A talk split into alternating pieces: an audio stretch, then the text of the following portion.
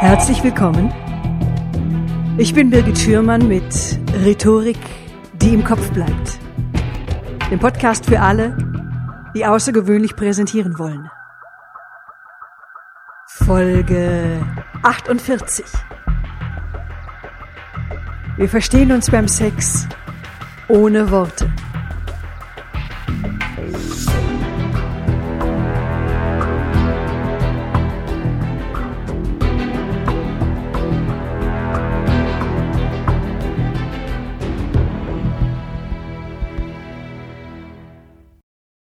In dieser Episode ist ein Experte für die Klärung schwieriger Beziehungen zu Gast. Martin Lehmann-Waldau ist Jurist, er ist Mediator und wir sprechen über Ungesagtes in Liebesbeziehungen, in romantischen Beziehungen. Martin, du bist der dritte Jurist in Folge, den ich interviewe und du hast gerade im Vorgespräch gesagt, Juristen können alles. Du hast mal eine Trekkingtour geleitet und an dieser Tour haben ungefähr 15 Leute teilgenommen, ungefähr 5, 6, 7 Paare und eine Singlefrau. Alle Ehemänner haben um diese alleinstehende Frau gebuhlt. Ja, es war eine ganz spannende äh, Situation, die ich auch später immer gerne wieder mal erzählt habe. Also man muss sich vorstellen, wir sind da mit 15 Leuten drei Wochen unterwegs, 15, 16 Leute ungefähr. Und die, der weitaus größte Teil waren Paare, so in ihren 40ern. Und wir hatten eine Singlefrau dabei, die so, ja, ich schätze mal Mitte 30 war. Ähm, ist ein bisschen vorhersehbar, was passiert ist. Äh, die Männer haben sich der Reihe nach äh, an die Singlefrau so ein bisschen rangemacht sind dann auch ebenso vorhersehbar äh, der Reihe nach dort abgeblitzt, äh, weil die Frau ja nicht daran interessiert war, mit verheirateten Männern auf einer Tour etwas anzufangen. Das äh, Ganze war mir eigentlich am Anfang gar nicht so klar. Mir ist dann nur irgendwann aufgefallen, dass die Singlefrau in eine Art Mobbing-Situation geraten ist. Und ähm, das lag einfach daran, dass die Männer durch die Erfahrung des Abblitzens ärgerlich geworden sind und aber gleichzeitig ihre Ehefrauen ebenso ärgerlich waren, weil sie eifersüchtig waren. Das Ganze hat dann zu bis hin zu, würde ich mal sagen, körperlichen Anfeindungen im Bus, also Ruckeln an der Hinterlehne und äh, bewusstes Schlagen mit dem Rucksack in, auf engem Raum ins Gesicht dieser Singlefrau, also absurde äh, Situationen, die dort entstanden sind. Und das hat mich doch sehr an eine Hexenjagd erinnert, wo ich dachte, na ja, wenn wir jetzt im Mittelalter wären, dann äh, gäbe es hier kein Halten mehr. Und es war für mich so ein Punkt, wo ich dachte, das will ich in Zukunft besser handeln. Da will ich irgendwie wissen, was, was da läuft, wie kann ich das vielleicht verhindern oder ja, dem, dem Ganzen einen besseren Rahmen geben. Und das war für mich dann ein Ansporn, mich mal auf Beziehungsarbeit ähm, zu konzentrieren. Ja, ich bin sehr, sehr gespannt auf unser heutiges Interview. Ich freue mich, dass du dir die Zeit genommen hast, denn wir werden heute über Ungesagtes in Beziehungen sprechen und allen voran natürlich Liebesbeziehungen oder beziehungsweise romantische Beziehungen. Hm, in welchen Fällen schadet denn Ungesagtes einer Beziehung? Wenn wir Ungesagtes anschauen. Ich würde mal vielleicht die Frage ein bisschen umformulieren und eher fragen, wo unterstützt uns die Kommunikation? Ja, also in der Beziehung gucken wir häufig nach den Fehlern. Also man sagt, und das wird dann gerne auch ein Vorwurf, ne, das hättest du mir aber mal sagen sollen oder so. Ne, dabei, diese Sollen, diese abstrakte Norm gibt es ja nicht. Die Frage ist, wozu wäre es denn dienlich gewesen? Was ist eigentlich unser gemeinsames Ziel in dieser Beziehung? Und meistens ist das Ziel eine, größere Nähe oder auch Vertrauen kann ein gutes Ziel sein für jetzt speziell romantische Beziehungen. Und da ist eben die Frage, manches kann ungesagt stehen bleiben und dient diesem Vertrauen und manches eben nicht. Das wäre für mich so der Gradmesser, an dem ich gucken würde, was muss oder soll gesagt werden, mit welchem Ziel und was kann ungesagt bleiben. Mhm. Und ich will gleich mal auf eine, ein Thema zu sprechen kommen, was in einer Beziehung einen hohen Stellenwert hat, nämlich auf den Sex. Und beim Sex ist, ja, ist es ja so, da sprechen die Körper miteinander, und das ist eher so eine körpersprachliche Kommunikation.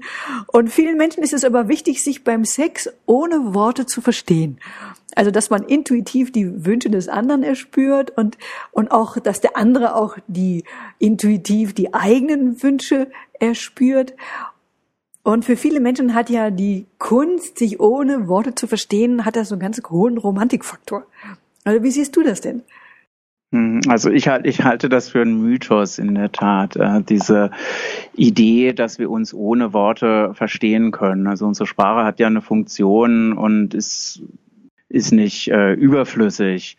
Ähm, intuitives Verstehen kann wachsen und birgt aber eben doch immer die Gefahr des Missverständnisses. Insbesondere, dass, ja, wenn wir bedenken, dass sich Menschen verändern, Beziehungen sind dynamisch, der Mensch ist dynamisch, etwas zu erspüren, naja, ich denke, es ist besser, Worte zu finden, die Dinge anzusprechen, Fragen zu stellen, neugierig zu sein. Da ist eine große Chance, von Intimität, Intimität herzustellen, sich selbst nahe zu kommen. Ja, ich selber erfahre ja auch was über mich, wenn ich Dinge in Worte fasse, wenn ich von mir spreche, mich jemandem anderen mitteile, komme ich ja selber in die Welt, in diese Beziehung hinein. Ja, wir, wir erschaffen damit die Beziehung sogar. Jetzt im, im Sex ist es nochmal anders oder komplizierter. Einmal, weil es lange Zeit, ändert sich vielleicht jetzt ein, ein Tabuthema war, beim Sex äh, groß mit Worten irgendwas äh, zu formulieren. Da haben, glaube ich, viele, ähm, also jedenfalls in meiner Generation, ähm, doch Hemmungen, da zu viel darüber zu sprechen. Auch gibt es eine Vorannahme, wie Sex abzulaufen hat, äh, welche Stufen es da so gibt. Das ähm, ist meistens schon programmiert und wird auch nicht verändert. Und da sind aber über Sprache ganz viele Chancen drin, wenn ich darüber rede, was eigentlich äh, interessant ist zu machen, was mal anders gemacht werden sollte, was ich eigentlich lieber hätte, was nicht. Insofern halte ich diesen Mythos tatsächlich für schädlich, dass wir irgendwie das intuitiv wissen sollen. Ja? Also sogar Bodyworkers, Menschen, die Massage geben, die ähm, quasi beruflich mit Körpern zu tun haben, fragen nach. Die sind auch keine Weisen, die irgendwie alles erspüren. So ist das einfach nicht. Bodyworker sind Frauen, die das äh, professionell machen? Na, ich mein, sind das eher ich mein, Menschen, die Massage geben? Genau, also mit Bodyworkers meine ich alles von Shiatsu, äh, ah, okay. Äh, ganz normale Massage. Ich meine jetzt gar nicht ähm, äh, sexuell betonte Massage. Das ist gar nicht, äh, was ich jetzt im Fokus hatte. Aha. Aber trotzdem ist es vielleicht ein interessantes Stichwort, ähm, mhm. weil tatsächlich es erst Studien gibt zu den Menschen, die ein BDSM in ihrer Beziehung haben, also die ungewöhnlichen Sex betreiben, Sex mit Spielzeug, Sex mit äh, bewussten Settings von Machtverhältnissen und die sehr viel miteinander reden, um mhm. das überhaupt machen zu können, ja, um hier keine Grenzüberschreitungen zu haben, um gegenseitiges Einverständnis zu haben. Die reden sehr viel miteinander. Und Erste Studien zeigen, dass diese Beziehungen sehr gut funktionieren, weil sie so viel miteinander reden müssen. Das funktioniert sonst gar nicht. Das heißt, sie haben einen Vorteil. Und wenn ich mit sehr vielen Grundannahmen in einer Beziehung lebe, die ich als normal in Anführungszeichen betrachte, dann ist vieles unausgesprochen und jede Beziehung ist anders und jedes Paar ist anders und die Beziehungen verändern sich auch über die Zeit und das zu erspüren, halte ich für einen hohen Anspruch. Das mag Einzelnen gelingen, aber im Großen und Ganzen ist es doch hilfreich, die Dinge zu formulieren. Ja, aber es gibt ja auch Menschen, die können nicht über Sex sprechen. Und was empfiehlst du dann? geht natürlich darum, ich will äh, keine Grenzüberschreitung. Na? Mhm. Das heißt, ich mache in jedem Gespräch und jeder Situation und körperlichen Sex ja ganz genauso. Ja? Ich mache Angebote. Ja, ich kann eine Frage stellen und wenn aber die Person, der Partner, die Partnerin nicht antworten möchte, ist das auch okay. Mhm. Ja, das heißt, ich mache ein Angebot, genauso wie ich ein berührendes Angebot mache, durch, also mit dem Körper, ne, dass ich dann auch wieder zurückziehen kann, ist das genau mit der Sprache. Es, also für manche Menschen ist das sehr schwierig, über ihre Sexualität zu sprechen oder Wünsche zu äußern. Ne? Mhm. Und das ist dann zu respektieren. Und da, auch da schaffe ich ja Intimität. Ich erfahre, wie der andere ist. Ja, es ist, glaube ich, wichtig, niemandem etwas aufzudrücken. Ja, du musst jetzt, äh, wir müssen jetzt darüber reden. Nein, für mich ist es wichtig. Mich würde mal interessieren, so, so, so. Interessiert dich das nicht? Na, eher nicht so. Na, aha, interessant. Was interessiert dich? Na, das kann auch eine Diskrepanz sein. Also ne, in, jedem, in jeder Paarbeziehung gibt es ja Diskrepanzen und die können auch im Sex liegen. Das ist übrigens gar nicht so ungewöhnlich. Mhm. Einer möchte oft mehr Sex als der andere. Es ist eher selten, dass das gleichförmig ist. Und gibt es denn deiner Meinung nach Dinge, die man seinem Partner verschweigen sollte? Das müssen die Partner selber entscheiden. Also mir wäre es nicht, ich denke, es ist nicht sinnvoll von außen ja, so, so Regeln aufzustellen. Ja, also wir sind, wir leben in einer, in einer Zeit, wo wir die große Chance haben, unsere Beziehungen selbst zu kreieren. Und wir haben diese, die nötige wirtschaftliche Unabhängigkeit und auch die nötige geistige Reife, um das zu tun. Und es muss uns keiner sagen, wie wir unsere Beziehungen zu führen haben. Das können wir selber aushandeln. Das heißt, manche wollen manches nicht wissen. Und auch das ist völlig legitim, weil es für ihre Beziehung nicht wichtig ist. Es gibt Paare, die haben seit Jahren keinen Sex mehr und es ist völlig okay. Die Paarbeziehung ist super. Das ist kein Thema und der Partner oder die Partnerin hat woanders Sex. Man spricht nicht darüber. Es ist ein stillschweigendes Einverständnis. Das kann sehr gut funktionieren. Ja, mhm. nehmen wir mal an, ich gehe fremd und dann möchte ich nicht, dass der andere das erfährt und ich erzähle das nicht, um den nicht zu verletzen und das wäre ja auch eine Konfliktvermeidungsstrategie sozusagen. Ähm, das ist ja jetzt eher förderlich und wenn das hier mhm. herauskäme, würde es zwar die Intimität steigern, aber doch sicherlich nicht im Sinne der Beziehung. Mhm. Also ich denke, es ist wichtig äh, zu gucken, warum, genau zu gucken, warum erzähle ich es nicht. Was ist meine Angst? Und häufig ist die Angst, es könnte sein, dass der andere oder die andere mich verlässt. Das mhm. könnte sein. Ne? Und das ist eine reale Möglichkeit. Und diese Angst muss ich mich stellen. Das muss ich in Kauf nehmen. Ne? Meine Beziehung ist unsicher. Und jede Beziehung ist unsicher. Und ich weiß nicht, ob das passiert, dass jemand weggeht oder nicht. Und trotzdem sage ich es. Da zeige ich mich wieder, bin verletzlich, mache auf. Und es ist die Chance, dass ich in größere Intimität komme. Es kann aber sein, dass die Beziehung zu Ende ist. Mhm. Ja, beides wäre okay. Das passiert. Also ne, Dinge gehen, Dinge gehen zu Ende, muss man so zu sagen. Das ist per se nicht unbedingt schlecht. Das andere, die Frage nach der Verletzung, auch da geht es wieder um die Grenzüberschreitung. Also jemandem etwas mitzuteilen, ist das eine.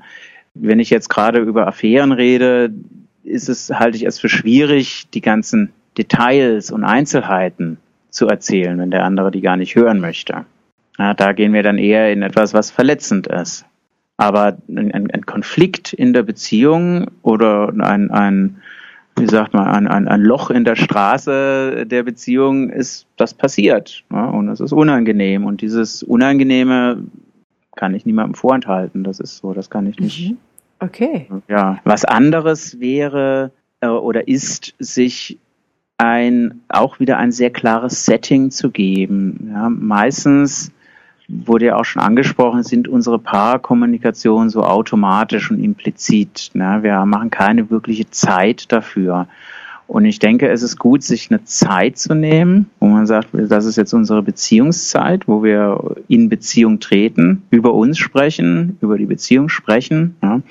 Und auch das sehr klar zu machen in einer Form, wo ich von mir reden kann, und die andere oder der andere nicht sofort etwas dazu sagt, sondern das erstmal sich anhört, was ich sage, ja, und dann etwas von sich sagt, sodass wir nicht eigentlich nicht in einem Dialog sind, sondern eher in einem gegenseitigen sich zeigen, wie ich gerade bin und was mich beschäftigt.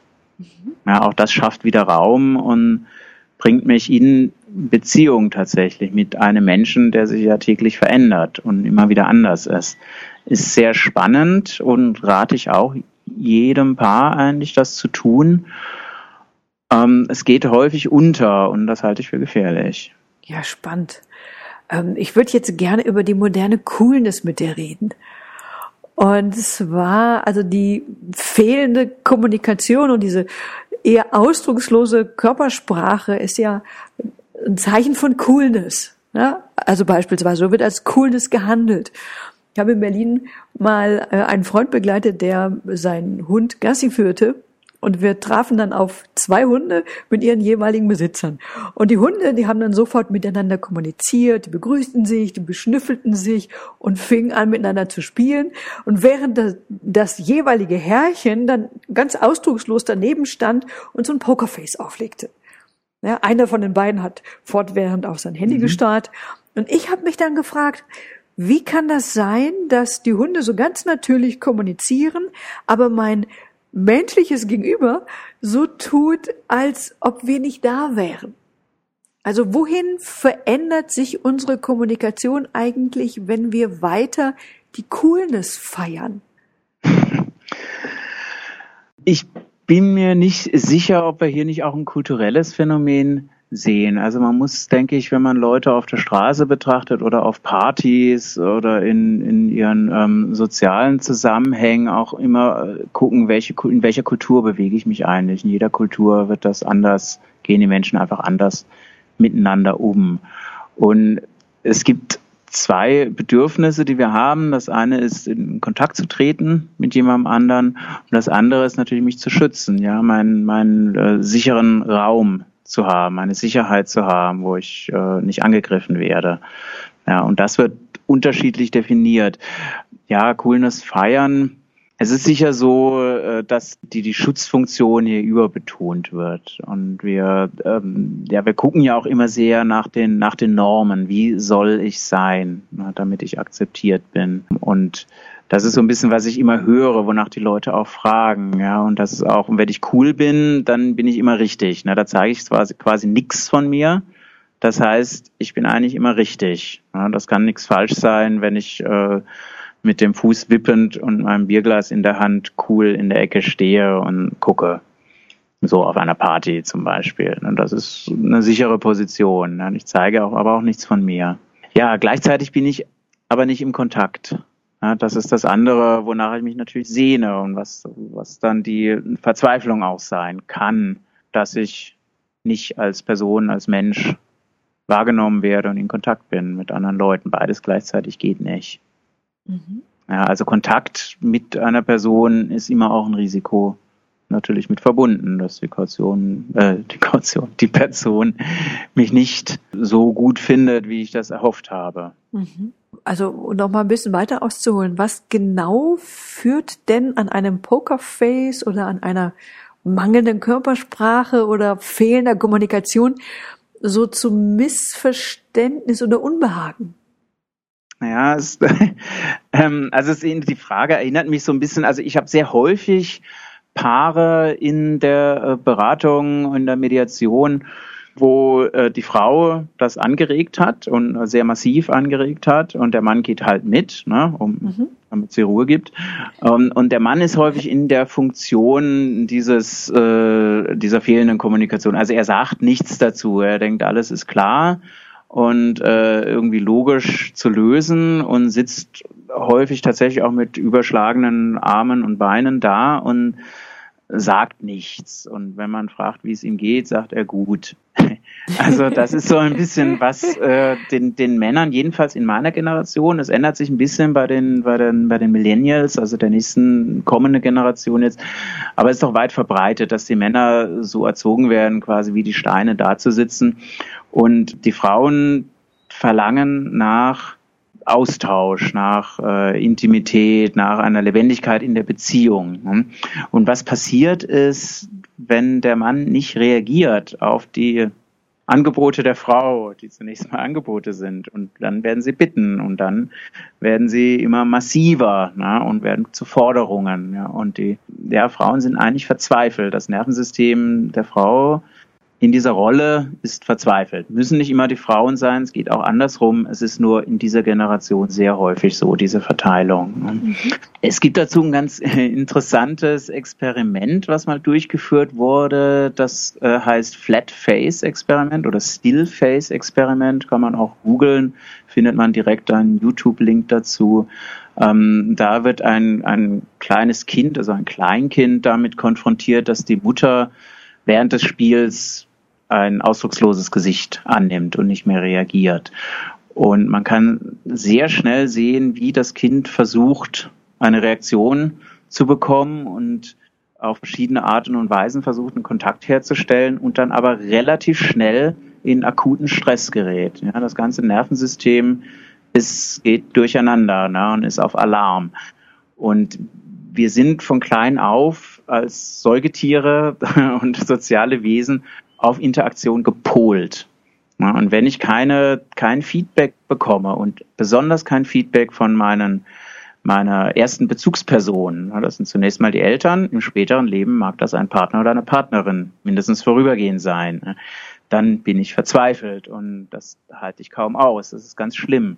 Es ist auch körperlich erlebt ein schlimmes Gefühl.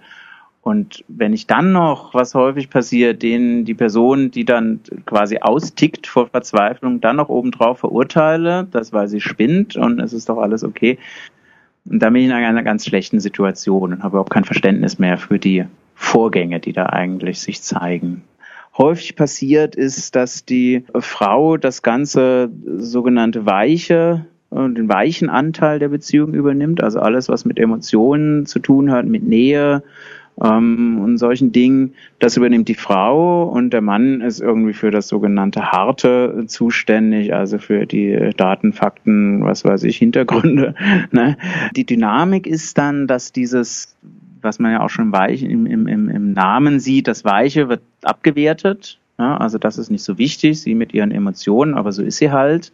Und die Frauen häufig stützen das auch noch und übernehmen die Emotionen des Mannes gleich noch mit, ja, bedienen die auch noch, ja, sagen, ja, der kann nicht anders, der ist eben so, ne, und ich übernehme quasi seinen abgespaltenen emotionalen Teil noch mit und bediene das auch noch, kümmere mich darum, ne, ich kümmere mich um diesen Mann.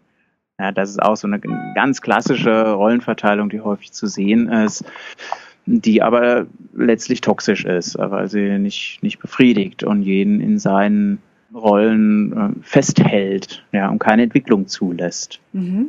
Und du rätst dann mal was anderes machen oder was, was wäre dein Rat dann? Also die erste Frage ist, geht's mir gut, so wie es ist? Mhm. Dann ist es in dieser Beziehung häufig so, dass die Frau sagt, nein, ich bin verzweifelt, so geht's nicht weiter.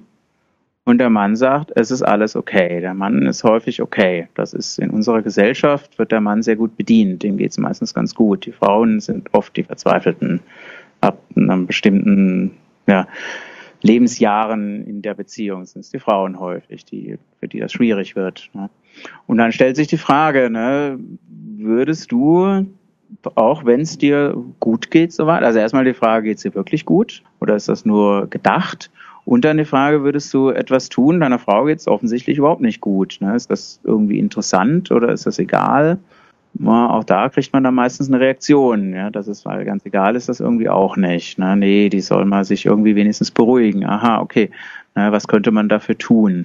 Um den Mann oder die, die Person, die, die keinen Veränderungsbedarf hat, zu schauen, ob es nicht doch irgendwie eine Motivation gibt, trotzdem zu gucken, ob ich was verändern möchte. Wie gesagt, ich sage jetzt Mann und Frau, das ist nicht immer diese Verteilung. Es ist häufig so, jedenfalls in dieser bestimmten Generation, mit der ich oft zu tun habe, ist mhm. aber nicht immer diese Verteilung. Okay, ja. Dankeschön. Danke, wir kommen jetzt ja. langsam schon zum Schluss. Ich würde gern zum Schluss noch eine persönliche Frage stellen, die eigentlich stelle ich sie ganz häufig so, wie ich sie jetzt stellen werde. Was hat dich mhm. denn dazu veranlasst? Du bist ja ebenso Jurist wie die zwei Interviewpartner vor dir und du bist auch Coach. Ähm, wie war denn da dein Werdegang? Also ich hatte ja vorhin so ein bisschen scherzhaft gesagt, Juristen können alles und das glauben sie ja auch. Was für mich wichtig zu sehen war und auch in meiner Beratung einen wesentlichen Teil einnimmt, ist die körperliche Seite.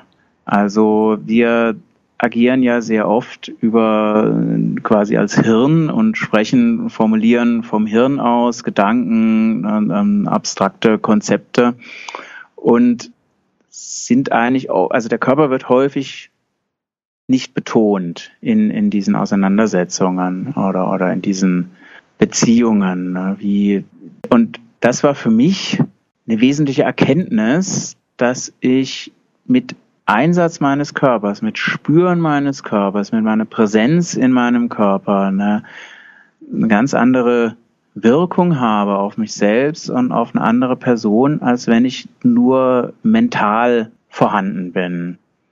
Und das ist für mich etwas, wo ich große Schwierigkeiten damit hatte. Ne? Als Jurist ist das natürlich das Letzte, worauf wir gucken. Und das wird auch in unserer Gesellschaft nicht so sehr gefördert, muss man ja auch sagen.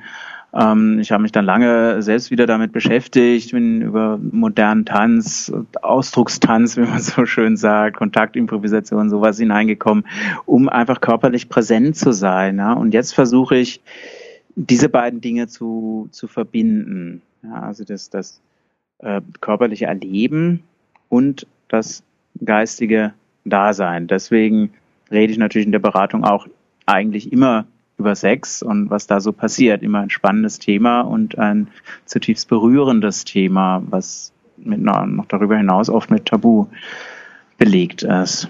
Wie findet man dich denn? Hast du eine Homepage? Könntest du die nennen? Na klar. Also ich hoffe, dass es ein, ein interessant war für die Zuhörerinnen und Zuhörer. Ähm, und natürlich gibt's mehr auf meiner Page. Das ist die Anwaltsmediation-karlsruhe.de. Also ich sitze in Karlsruhe. Ich mache vor allem Mediation, Beziehungsberatung, Beziehungsarbeit im weiteren Sinne. Äh, da kann man auch noch äh, mehr auf Soundcloud von mir hören, wo ich ein paar Sachen zur Ritualarbeit sage. Also ganz bunter Strauß von verschiedenen Angeboten, die da sind. Kann man mal raufschauen. Ich mache auch Workshops immer mal wieder in losen Abständen und natürlich die Einzelberatung. Würde mich freuen, auch für Kommentare, ähm, Fragen, Anregungen, dass wir gemeinsam gucken, wie ja, was macht eigentlich Beziehung jetzt im neuen Jahrhundert aus? Wie können wir das gestalten? Also ich halte es für ein, auch für wieder für was Dynamisches, was wir gemeinsam erforschen. Ich finde es toll, dass ich diese Möglichkeit habe, das mit anderen Menschen zu erleben und so viele verschiedene Sachen da zu sehen. Ja, würde mich freuen über auch über Feedback, wen was angesprochen hat, was gar nicht geht und so. Ist immer interessant zu schauen, wie es anderen Menschen geht damit. Ja, das war's für heute. Wenn Sie zu diesem Thema mehr wissen wollen, ich habe für Sie einen Hörerservice eingerichtet, für den Sie sich unter www.birgit-schürmann.com slash podcast, Schürmer mit OE, mit Ihrer Mailadresse eintragen können. Wenn Ihnen dieser Podcast gefallen hat, wenn er hilfreich für Sie war, freue ich mich, wenn Sie bei iTunes eine Bewertung hinterlassen. Vielen, vielen Dank. Ich freue mich aber auch ebenfalls, wenn Sie mich auf Facebook besuchen. Wir hören uns hier wieder in zwei Wochen. Tschüss, bis zum nächsten Mal. Ihre Birgit Schürmann.